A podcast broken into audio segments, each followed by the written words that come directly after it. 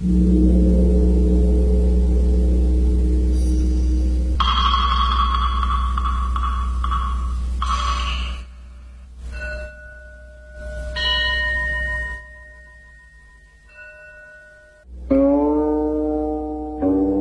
说在远古时候，整个宇宙混沌一团，既没有东西南北，也没有前后左右，那就更没有天和地了，到处都是漆黑的一片。那相传这盘古啊是一位巨人，他刚出生的时候呢，世界上没有光明啊。盘古觉得太难受了，他就用斧头用力的一劈，只听见轰隆隆一声，那混沌的东西一下子就变成了两半儿。其中呢，轻轻的阳气上升了，变成了蓝天；沉重的阴气下降了，变成了大地。就这样，天和地就形成了。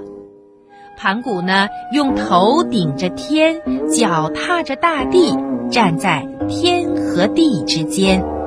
后来人们就用“顶天立地”这个成语来形容一个人的伟大。那盘古啊，一天天的长大了，天地之间的距离呢，也就变得越来越远了。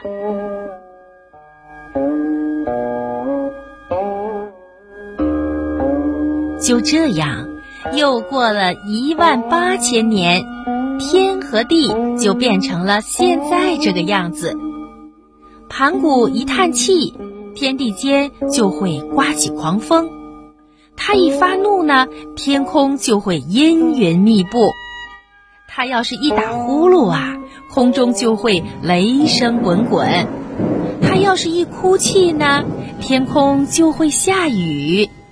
他高兴的时候啊，天空就会非常的晴朗。就这样，后来盘古死了，他的身体化作了地上的万物。相传呢，我国的中原五岳这五座高山呢，就是盘古的身体的各个部分变来的。其中，东岳泰山是他高昂的头。西岳华山是他的脚，中岳嵩山是他隆起的肚子，而南岳衡山和北岳衡山，则是他的两个肩胛。甚至啊，他的头发和汗毛也都变成了树木和花草。从这以后啊。